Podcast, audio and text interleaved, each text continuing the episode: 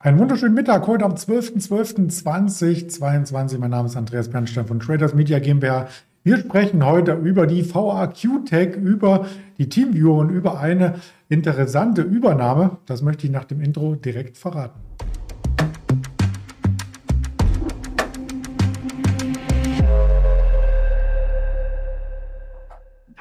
Mit wir meine ich natürlich einen Händler aus Düsseldorf von der LS Exchange. Das wird der Fight sein. Den schalte ich gleich hinzu nach dem Risikohinweis, dass all das, was wir darstellen, reine persönliche Informationsverarbeitung ist, keine Handelsempfehlung, keine Handelsempfehlung, habe ich schon gesagt. Anlageberatung war das andere Wort.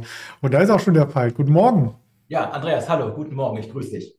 Ja, der DAX, der musste erst einmal am Morgen verarbeiten, dass wir ja bei den Erzeugerpreisen aus den USA einen kleinen Dämpfer gesehen haben im Sinne von, die Inflation ist doch nicht so leicht äh, zu bekämpfen, aber mittlerweile hat er sich erholt und ist fast Xetra technisch ins Plus gelaufen. Ja, genau. Wir hatten letzte Woche am Freitag die Inflationszahlen aus den USA. Die waren halt nicht so förderlich und dementsprechend ist zum Beispiel der DAX direkt 150, 170 Punkte in den Keller marschiert, um allerdings danach, das ist das Spannende, sich wieder gut zu erholen und eigentlich auch noch weiter nach oben zu gehen als vor den Zahlen. Ähm, das Erstaunliche ist, wenn man so in den letzten Wochen, Monaten gelesen hat, was die Profipresse sagt, also sprich Interviews mit Fondsmanagern und Vermögensverwaltern, die haben alle ihre Cashquoten nach oben gefahren, weil sie sagen, es muss noch ein großer Abverkauf kommen aus dem privaten Bereich, Hinzu kommen Fundamentaldaten. Wir kriegen noch ein paar mehr Pleiten. Wir kriegen Probleme mit dem Gaspreis, einige Firmen. Äh, wir wissen das, jede Menge Sachen. Und das ist eigentlich bisher ausgeblieben. Und ich glaube, das ist halt so ein Indiz dafür, wenn es plötzlich wieder so schnell dreht, nach eigentlich schlechten Zahlen, da ist Geld im Markt, was rein muss. Also das Geld vorhanden, was in den Markt will, was nicht angelegt ist. Und auch jetzt, wir halten uns ja ganz gut. Man könnte zwar sagen, wir gehen wieder in den Trendkanal, aber grundsätzlich solche Ereignisse sollte man beobachten. Ja, auf jeden Fall. Und man beobachtet auch äh, mit Spannung den VDAX, also das Barometer für die DAX-Option äh, der nächsten äh, 30 Tage. Das ist tatsächlich nah am Jahrestief und das ist oftmals Indiz dafür, dass zumindest die Volatilität anspringt und die springt ja oftmals parallel auch mit fallenden Kursen an. Auch das ist ja möglich. Ja, genau. Wir haben jetzt den Dezember. Ich sage nur Stichwort Window Dressing. Jedes Jahr immer das Gleiche. Kann kommen, muss nicht sein. Wir hatten mal vor ein paar Jahren einen sehr schwachen Dezember. Äh, das ist so quasi, man ist in den Startlöchern und wartet ab. Genau. Die Stimmung ist ähm, mehr oder weniger im neutralen Bereich. Ich habe den Vieren Kredindex hier mal stellvertretend mitgebracht.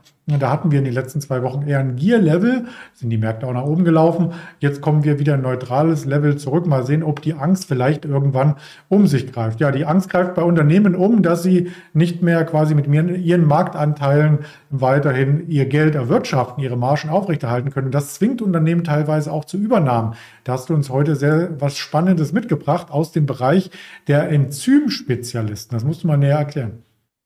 Ja, genau. Die zwei dänischen Biotech-Companies ähm, CHR Hansen und Novozyms ähm, wollen fusionieren.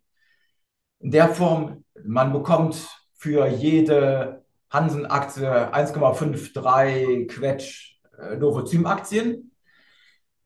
Also die Hansen geht in der etwas größeren Novozym auf.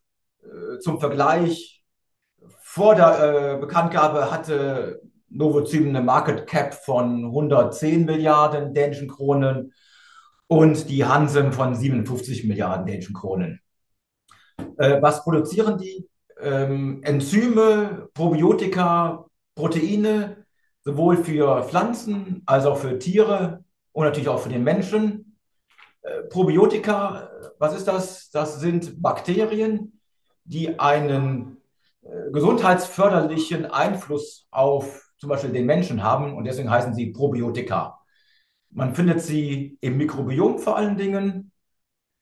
Das Mikrobiom, man nannte es früher Darmflora, hat aber so einen umfangreichen Einfluss auf die Gesundheit des Menschen, dass man halt dieser Sache mit Darmflora nicht mehr gerecht wurde und es jetzt Mikrobiom nennt. Es ist halt im Prinzip ein Organismus im Organismus, mit Einfluss auf das Immunsystem, Einfluss auf die Psyche, Und äh, teilweise werden die Ursachen von Krankheiten im Mikrobiom gefunden und die stellen halt salopp gesagt Darmbakterien her, um Defizite ausgleichen zu können. Äh, es werden aber auch zum Beispiel Proteine hergestellt oder Biotika, die Schmutzwasser umwandeln und sowas in Kläranlagen etc. Also großes Spektrum, sehr interessant. Man kann sagen, auf natürlicher Basis und jetzt nicht mit der chemischen Keule. Das klingt auf alle Fälle nachhaltig. Und das ist ja auch ein Punkt, äh, dass viele Anleger hm, dann anlockt. Und du hattest schon gesagt, äh, der Größere übernimmt den Kleineren. Für den Größeren bedeutet das, äh, dass es natürlich Geld kostet. Deswegen die Aktie hier im Minus nahe am Jahrestief. Und für den Kleineren, da ist ein richtiger Sprung drin, fast am Jahreshoch, jetzt bei über 70 Euro. Ja, genau. Also Sie nennen es Fusion, aber letztendlich dadurch, dass natürlich die Verhältnisse nachher zugunsten von Novozym bleiben, hat halt Novozym das Sagen. Und da ich halt auch deren Aktien angedient bekomme, äh, wird die Aktie jetzt äh, abverkauft und die Hansen profitiert natürlich, aber jetzt nicht in dem Maße, weil halt die Novozym verliert. Das ist ein reiner Aktientausch. Ja, mal schauen, ob die Wettbewerbshüter das auch durchwinken. Da gibt es ja manchmal äh, noch äh, Nachbesserungsbedarf. Das werden wir weiter mit beobachten. Beobachten tun wir auch immer mal wieder die VAQ-Tech-Aktie. Jetzt mittlerweile, wenn ich mich richtig erinnere, ein halbes Jahr nicht mehr, ist ein deutscher Nebenwert.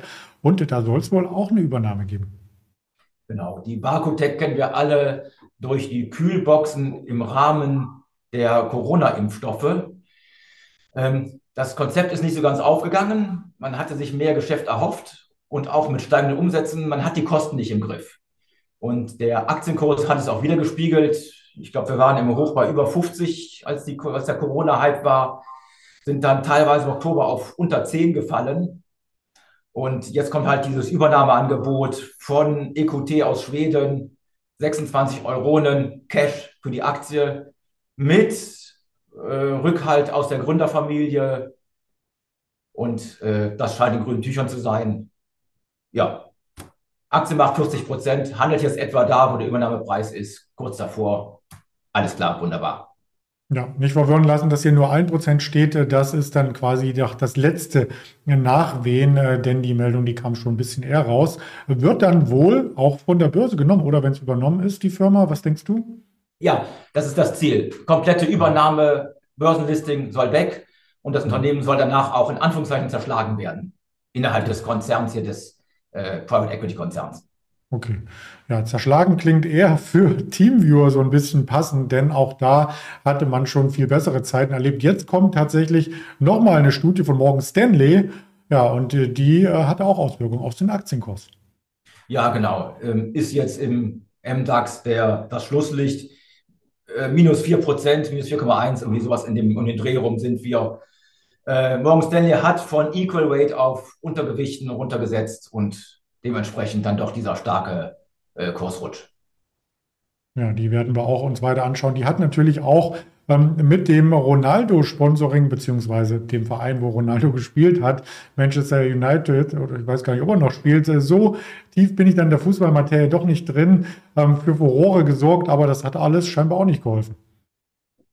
Nee, nee, das war ja damals ganz im Gegenteil. Das war ja eine tolle Geschichte, wo jeder dachte, Leute, ihr habt jetzt einen richtigen Einbruch im, im Gewinn, nur um, äh, damit die, euer Name bei denen auf dem Trikot steht. Das konnte keiner nachvollziehen. Und wenn man sagt, das ist ein Werbegag, weil sie alle jetzt in der Munde sind, weil sie so, eine, so ein riesen Ding gedreht haben, glaube ich nicht, dass sich das ausgezahlt hat. Und ja. war nicht auch der Finanzvorstand musste auch gehen vor ein paar Monaten? Ich weiß es gar nicht mehr so genau. Da war irgendwas, ja. Ja, können wir gerne im Archiv ja nochmal nachschauen. Ich wollte es nur nochmal als Gedankenstütze hier mit reinbringen. Nächste Gedankenstütze ist natürlich, was gibt es noch für Termine? Heute steht gar nicht mehr viel an.